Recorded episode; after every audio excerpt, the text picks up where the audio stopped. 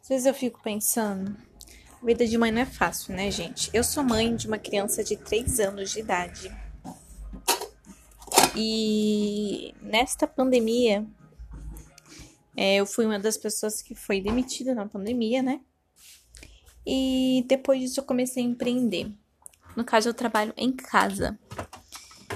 E o meu filho, como ele não pôde entrar na escolinha por conta do ano da pandemia, estou cá eu, né, cuidando dele em casa, trabalhando em casa, fazendo tudo em casa. E, gente, eu estou ficando pirada. Sério, eu já tentei fazer de tudo para tentar me organizar, sabe? Para ficar as coisas mais light. Tipo assim, já tentei separar a rotina para ele. Sabe? Tipo, ah, acorda 9 horas, toma cafezinho, brinca um pouquinho, depois vamos brincar de uma coisa, sei lá, que que vai trabalhar a criatividade da criança. Agora vamos trabalhar outra coisa, assim vai. Já tentei, não consigo nem eu seguir a rotina, vou mandar meu menino seguir a rotina, sabe? Não dá. A gente, eu não sei se, se. Acredito que todas as mães estão passando por isto, né? Mas para piorar, abriu as vagas para CI. E eu tentei colocar o meu filho. Acontece. Acontece que, que ele não, não, não deu certo. Ele não foi chamado. Né? Não foi chamado.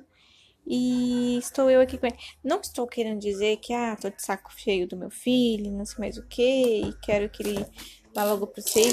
Gente, sério, eu amo meu filho. Eu, de paixão. Adoro passar o tempo com ele, adoro brincar com ele.